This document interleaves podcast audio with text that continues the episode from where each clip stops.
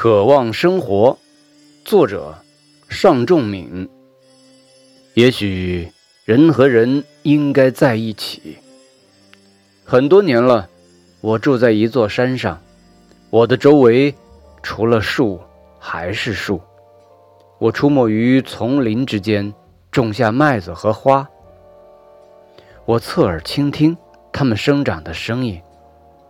若是冬天来了，我就给我的屋顶多加一些草。我每天都过着相同的日子。我早出晚归，站在山上，就像一根草。我不说话，我忘记人的语言已有多年。风敲过我的门，我还没有动身，它自己就进来了。这足以使我感动，我不由得想起远方城市的人们。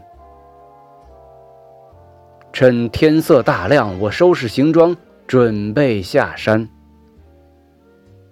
我会随便选一个地方，作为我的永久地址。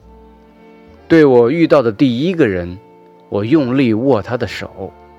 我会变得如此随和。我把仅有的一升米。借给我的邻居，看他们全家吃饱了肚子，我心头一阵高兴。